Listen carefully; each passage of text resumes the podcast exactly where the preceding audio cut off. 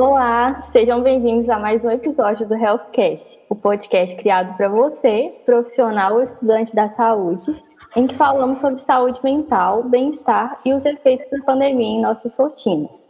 Meu nome é Luma. E eu sou a Luana.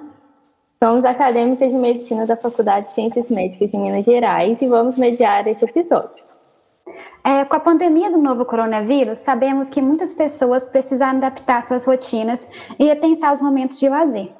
Nesse sentido, tendo em vista que o risco de contágio encontra-se tanto nos grandes centros urbanos quanto nos interiores, nossa equipe entrou em contato com os dois profissionais da saúde. Doutora Nívia, que trabalha em Nova Serrana. Doutora, por favor, se apresente. É, meu nome é Nívia, né? Eu sou é, minha formação é na Universidade Federal de Minas Gerais, eu sou especialista em clínica médica e nutrologia. Tá bom. E a doutora Meire, de Belo Horizonte, por favor, se presente, doutora. Meu nome é Meire, né? Eu sou oftalmologista e eu me formei na Faculdade de Ciências Médicas. E trabalho em Belo Horizonte, moro aqui.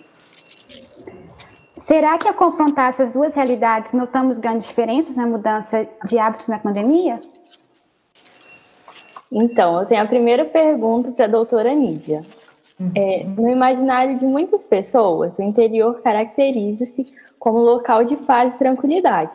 Na sua perspectiva de profissional de saúde durante a pandemia, você acredita que o fato de morar em Nova Serrana contribui para que sua qualidade de vida e sua saúde mental seja melhor? Bom, em primeiro lugar, né, a Luma sabe, Nova Serrana é um interior muito atípico, né, Luma? É uma Sim. cidade que ela é do interior, mas tem características de cidade grande, né?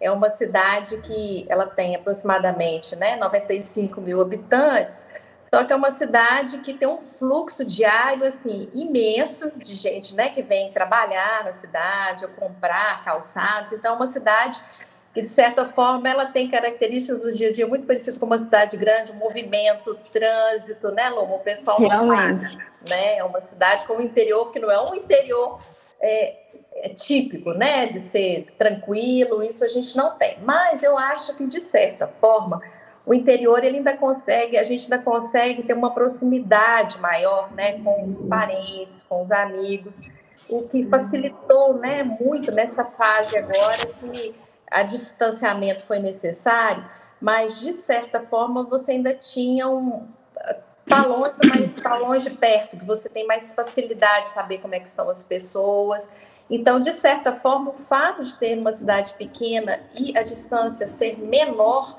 isso de certa forma, no, na minha opinião, trouxe um pouco mais de tranquilidade para as pessoas. Isso eu, na minha opinião, né? Eu acho que isso aconteceu sim. Sim. Uhum. É, agora a pergunta para a doutora Meire. É, na escola literária do arcadismo, tem uma máxima que chama é, fugere urbem, que significa, em latim, fugir da cidade. Trazendo essa ideia para o nosso contexto, é, você conhece algum colega de profissão que optou por essa saída de grandes centros urbanos para algumas cidades do interior? E essa motivação está mais, mais relacionada ao estilo de vida ou oportunidades de trabalho?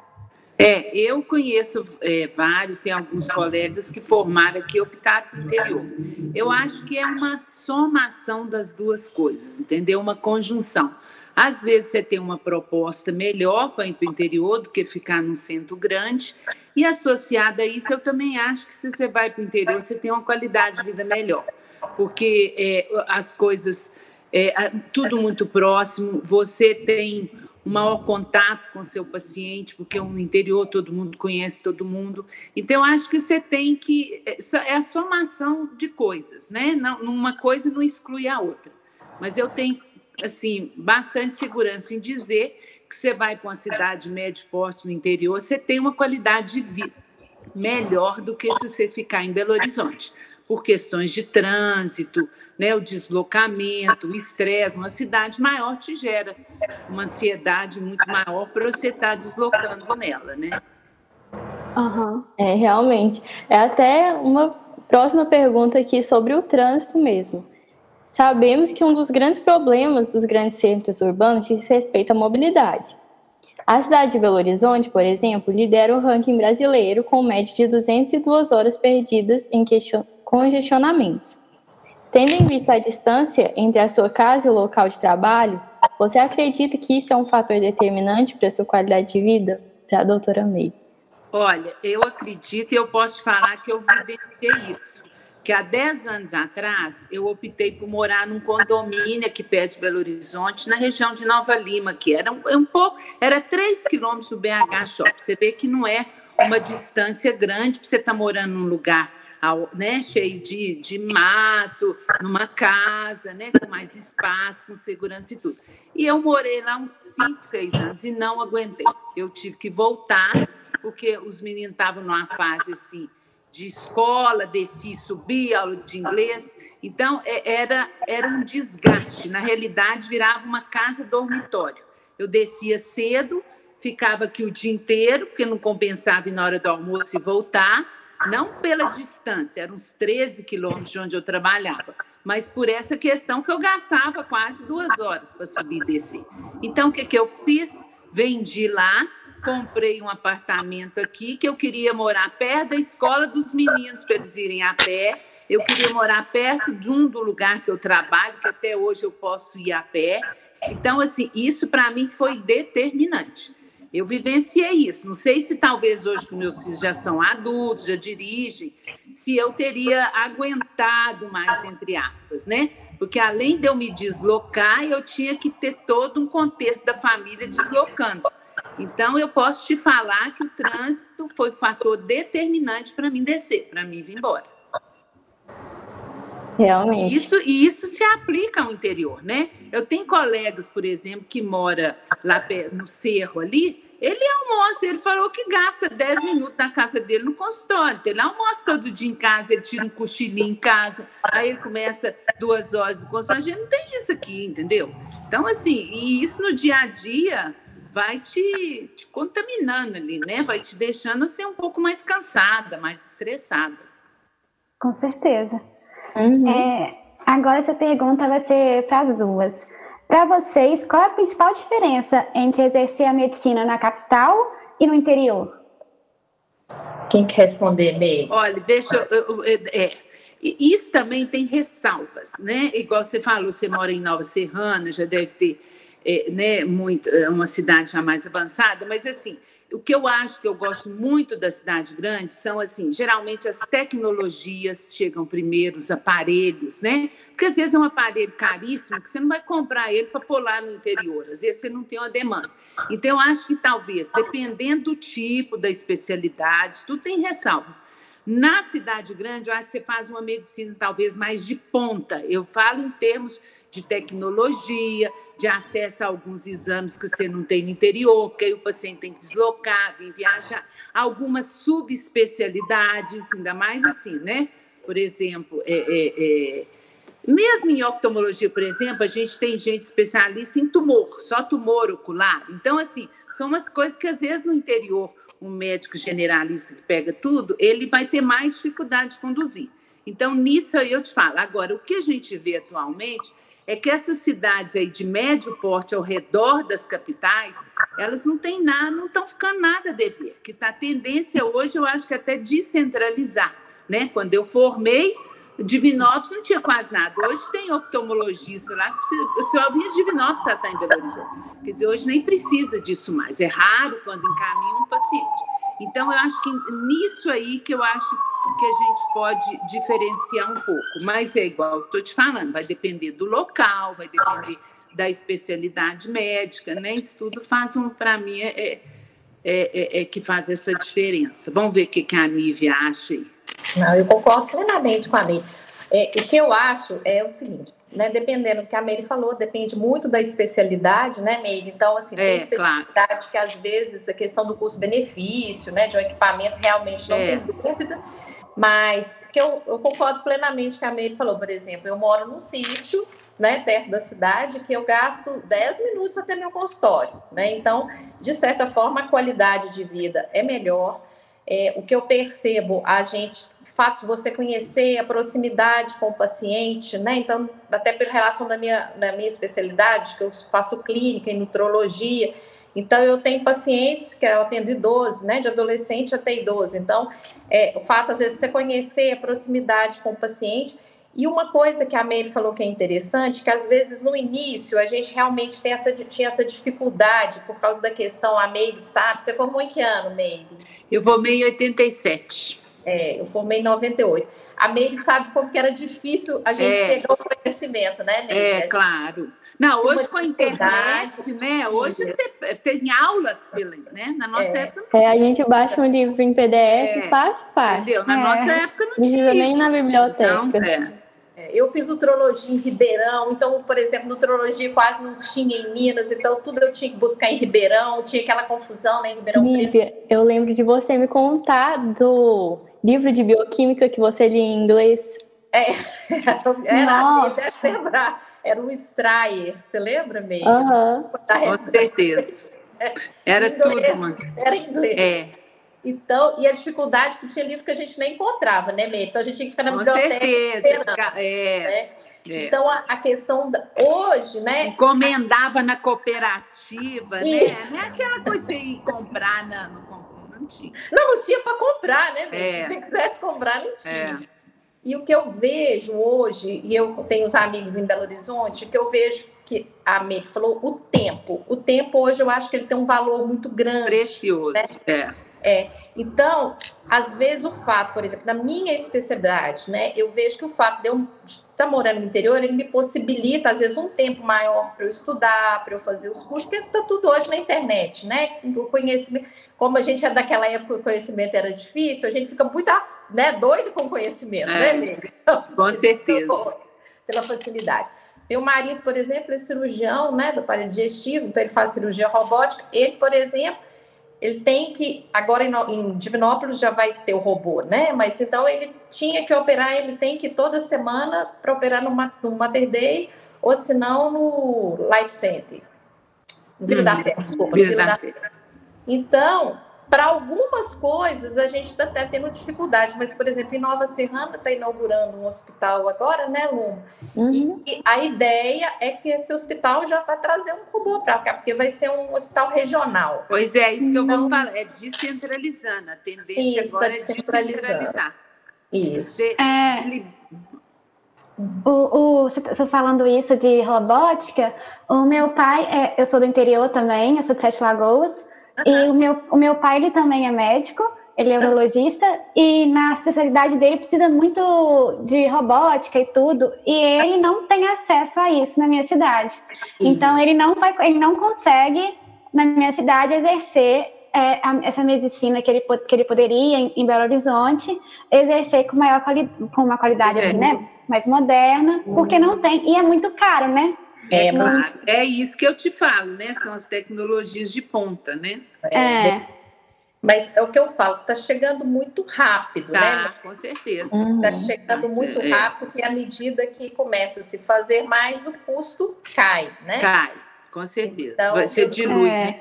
É, eu dou o um exemplo do robô que há uns, eu não lembro, há uns 4, 5 anos, quando meu marido foi fazer a, né, o, o, o teste lá do robô, nós fomos para os Estados Unidos, cheguei lá, é, eu fiquei impressionada, isso deve ter uns cinco anos né, que ele foi certificado robô. Cheguei lá, o, o, o que acontecia? Eu levo, saí com os meus meninos, acho que foi em Forte Lauderdale, a gente foi no museu lá, de, Museu do Conhecimento. Não existia robô né, em Minas, não tinha. É. Nós entramos no museu para criança, aí meu marido tomou o maior susto, tinha um robô, um Da Vinci, lá para os meninos brincarem. Tinha 16 por hospital. É. Entendeu? É, é e isso agora, que eu te falo. É. A coisa vai popularizando, né? Vai, vai. vai. Então, que bom, né? E com é, isso vai abaixando o preço, né? É, é igual. É, aí, então, assim, a coisa tá com a questão da tecnologia, da informação, as pessoas vão querendo uma coisa melhor, e isso, com o tempo, vai descentralizando. É. Né? Uhum. Aliás, eu acho que esse aqui é o futuro, isso que é o ideal, né? Uhum. É repartir igualitário mesmo. Isso. Uhum. Uhum. É para você, doutora Nívia. Ah. É, na sua visão, o morador de interior enxerga e aplica as medidas preventivas de um modo diferente do morador de capital? Ah, olha, o que eu vejo, Luma, é que todos os, os lugares têm né, a questão dos temosos, né? Isso, isso uhum. é, né? Então, a, com a questão da informação, eu acho que tem chegado de certa forma em todos os, os né, em todos os lugares. Só que eu percebo que no interior o pessoal é um pouco mais relaxado, por questão de não estar tá vendo a coisa de forma. Agora no interior a gente está vendo, mas de forma tão clara, igual, por exemplo, a Meire aí, que trabalha. Qual hospital que você trabalha, Meire? Eu trabalho aqui no centro oftalmológico. Isso. Que é um então, hospital só oftalmológico. Né? Isso. Né? Então, de repente, como vê um volume maior, né? E tudo acaba tendo um cuidado maior, talvez, na capital, né? O medo, eu percebo assim, um, um medo um pouquinho maior. O pessoal do interior é um pouco mais tranquilo em relação à questão dos cuidados, sabe? Eu percebo. O que, que você acha, Miriam? É, eu acho que é. Eu vejo que eu tenho minha família é do interior, eles andam muito sem máscara, né? É. Eu acho que isso é uma questão de educação também, entendeu? Às vezes, de não, não acreditar muito naquilo ali, né? É. Então, é, é, é, é, é isso tem mesmo. Mas aqui em Belo Horizonte também se encontra muita gente sem máscara na rua. É, o ser humano ele é diverso. É, é. É porque é igual uma na capital, né? Eu, eu vejo assim, ao redor, né? Eu tenho as amigas que contam, assim, às vezes que trabalham no, na periferia, elas é. falam que nas periferias também é difícil. É difícil. O pessoal é. Não, não, usa muito também, não? É. Né? É, agora a pergunta é para as duas. É, quais medidas vocês aplicaram nos seus consultórios para garantir o menor risco de contágio da Covid-19? Bom, deixa, é, no meu consultório, por exemplo, primeiro nós espaçamos os horários, né? Outra coisa, a gente oferece álcool gel, a gente tem, quando você marca consulta o paciente, agenda, a gente pede que traga só um acompanhante, a gente pede que não venha sem máscara. Se o paciente chega sem máscara, é raro acontecer isso. Nós temos uma caixinha de máscara, a gente dá a máscara, né?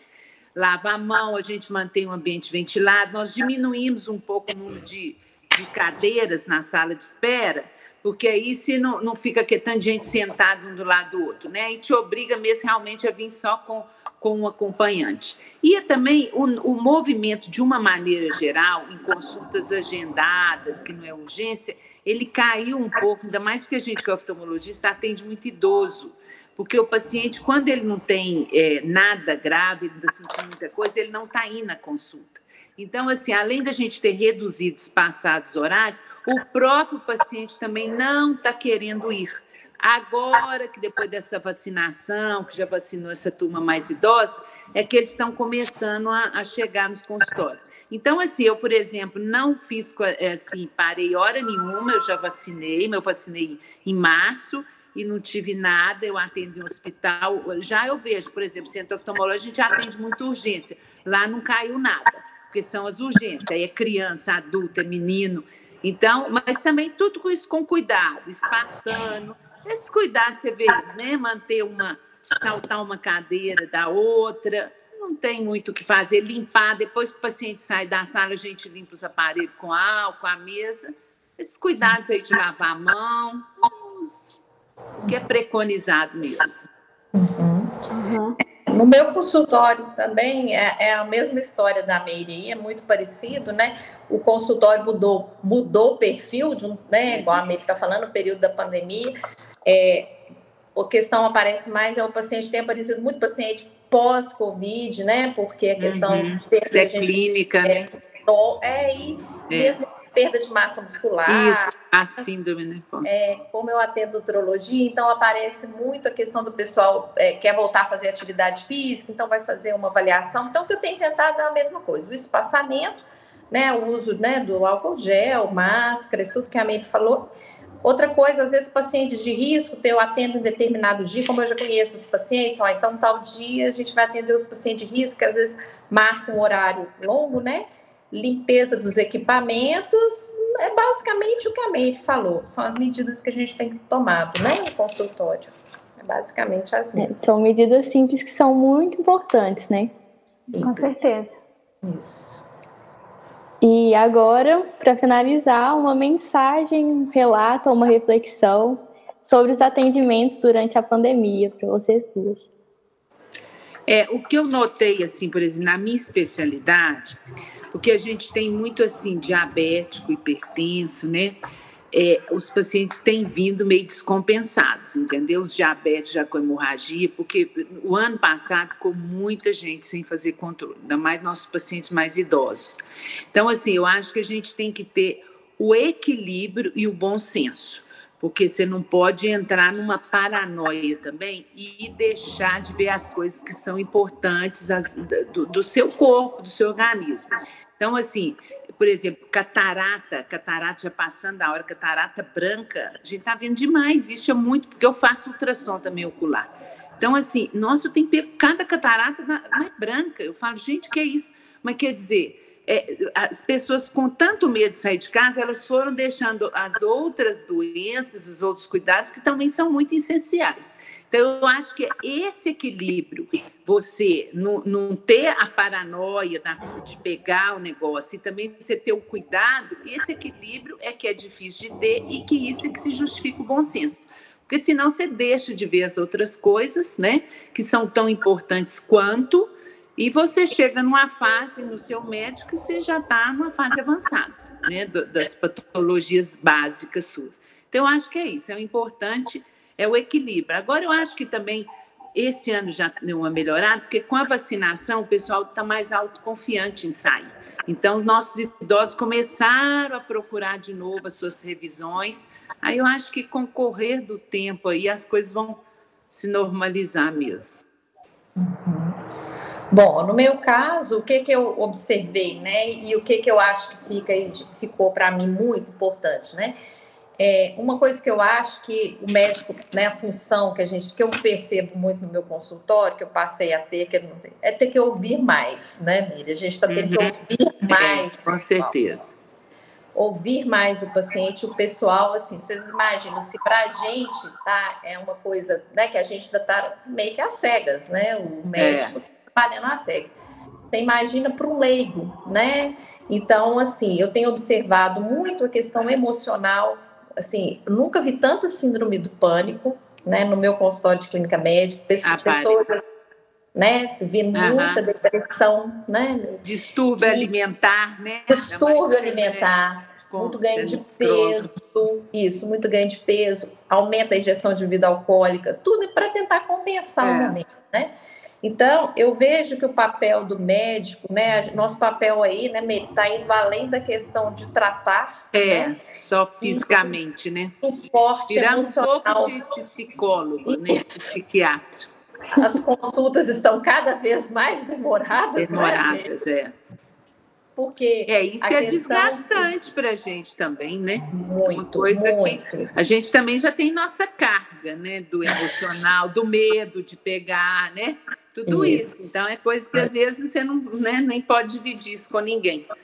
Isso. Né? Ainda é... tem que segurar a barra do outro que Tem tá que chegando, segurar. O telefone toca é. muito, né, Meire? Então, é. assim, o pessoal está com muita dúvida.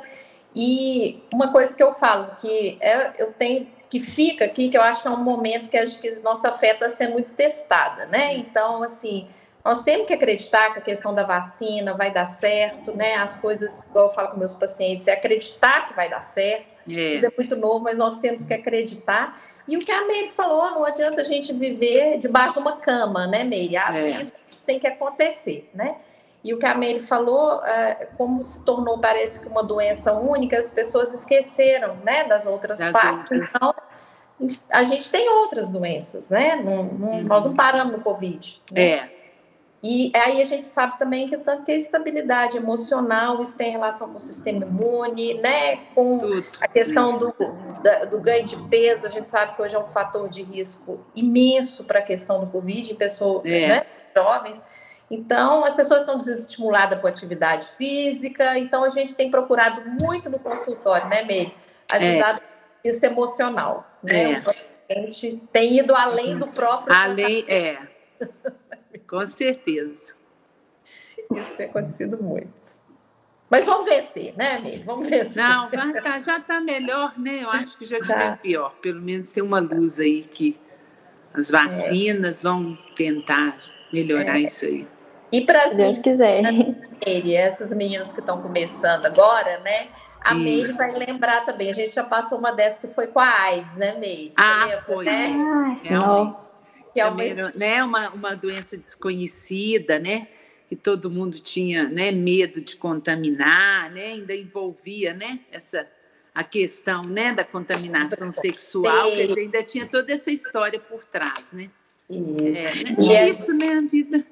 É, uhum. E a gente viu a solução, eu falo que eu fiquei, eu peguei antes do AZT e depois do AZT, eu peguei a transição. Então eu lembro de chegar ali na DIP, ver aquele corredor com um monte de. Você olhava, era como se fosse caveiras mesmo, era meio. Uhum. Era, era. Era triste, você chegava. É, o aspecto né, do paciente. É, ele estava condenado, né, Meire? É, e hoje não, né? Se a gente sabe que.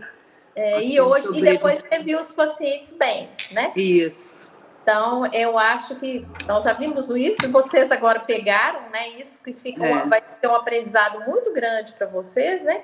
E que saia, a, né? Consiga isso aí para a questão da humanização na medicina, né? Eu acho que a gente uhum. veio também para abrir um pouco, um pouco, os nossos olhos. É. Né? Com é, certeza.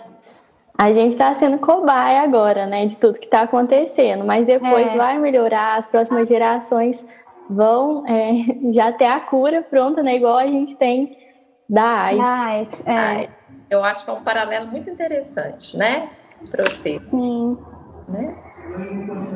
É, ao, ao, confrontar essas duas realidades, fica nítido que há pontos de convergência e de divergência entre as realidades de moradores de cidades do interior, né, como Nova Serrana, e de grandes capitais, como, como Belo Horizonte.